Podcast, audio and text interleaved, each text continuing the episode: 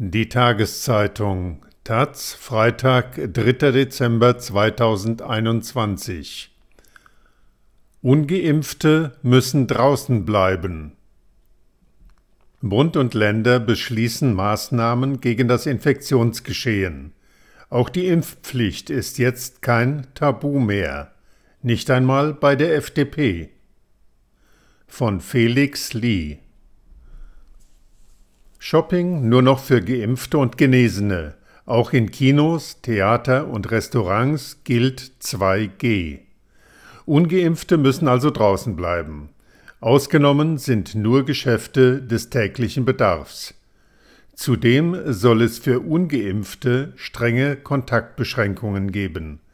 Treffen sind auf den eigenen Haushalt sowie höchstens zwei Personen eines weiteren Haushaltes beschränkt. Darauf und auf noch sehr viel mehr haben sich Bund und Länder auf ihrer wahrscheinlich letzten Sitzung unter der scheidenden Kanzlerin Angela Merkel, CDU, am Donnerstag geeinigt. Sie sprach von einem Akt der nationalen Solidarität. Dieser sei erforderlich, um die Infektionen zu senken und die Lage in den Krankenhäusern zu entspannen, sagte Merkel. Am 8. Dezember soll Olaf Scholz, SPD, zum neuen Bundeskanzler gewählt und die neue Regierung vereidigt werden. Scholz war in die Pläne denn auch eng eingebunden. Über die meisten Punkte wurde bereits im Vorfeld Einigkeit zwischen SPD und Unionsseite erzielt. Dabei ließ sich Scholz auch auf den Unionswunsch nach einer stärkeren bundesweiten Einschränkung des Restaurantbetriebs ein.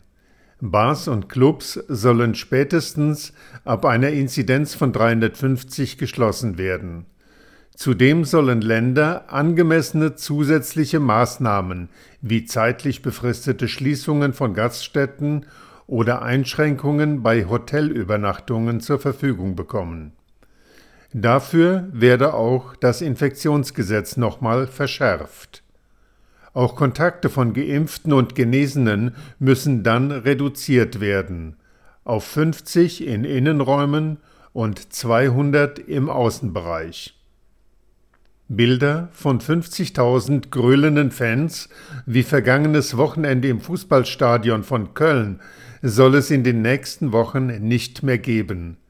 Bayerns Ministerpräsident Markus Söder, CSU, kündigte Geisterspiele im Fußball im Freistaat bereits ab dem Wochenende an. Das sollte zunächst für das laufende Jahr gelten, sagte Söder. Und auch auf ein Böllerverbot über Silvester haben sich Bund und Länder geeinigt. Scholz sprach von einer großen nationalen Anstrengung und betonte, dass die Bundesregierung alles dafür tun werde, um die Pandemielage in Deutschland zu verbessern.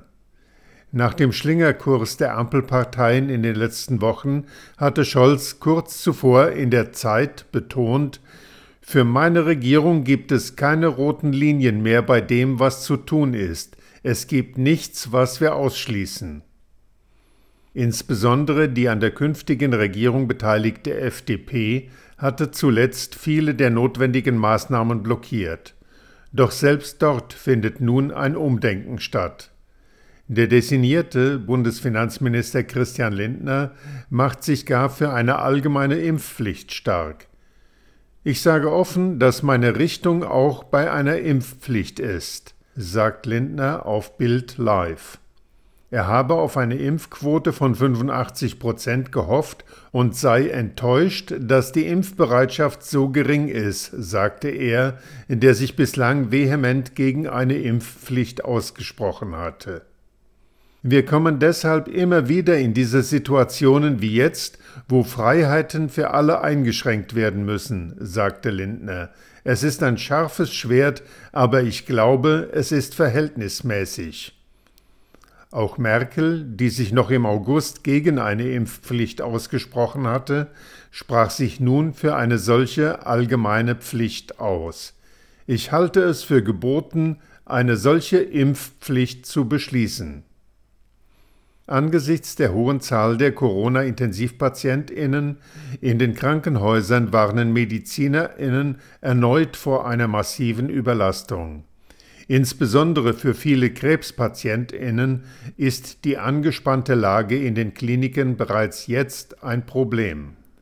Die Durchführung bereits geplanter Operationen werde von Tag zu Tag schwieriger, weil die Intensivstation zunehmend mit Corona-Patienten belegt ist, auch durch Zuverlegung aus anderen Städten oder anderen Bundesländern, sagt etwa Hauke Lang, Präsident der DGCH und Chirurg an der Uniklinik Mainz. Generell gelte, Je weiter wir eine Tumoroperation nach hinten schieben, umso ungünstiger wird die Prognose insgesamt. Da haben wir wenig Spielraum. Laut Deutscher Interdisziplinärer Vereinigung für Intensiv- und Notfallmedizin DIVI ist die Zahl der Corona-Intensivpatienten in den Krankenhäusern am Donnerstag auf 4.774 gestiegen, den zweithöchsten Wert seit Beginn der Pandemie. Gute Nachrichten gibt es von der Impfstofffront. Aufgrund von vorgezogenen Lieferungen, unter anderem von BioNTech, könnten nach Angaben des Gesundheitsministeriums bis Weihnachten 30 Millionen Impfstoffdosen geliefert werden. Heftige Kritik erntet nun die Ständige Impfkommission STIKO. Sie hatte bis Anfang Oktober gebraucht, um eine Empfehlung für Auffrischungsimpfungen auszusprechen und dann auch nur für Menschen ab 70 Jahren. Erst am 18. November folgte die allgemeine Empfehlung für alle ab 18 Jahren.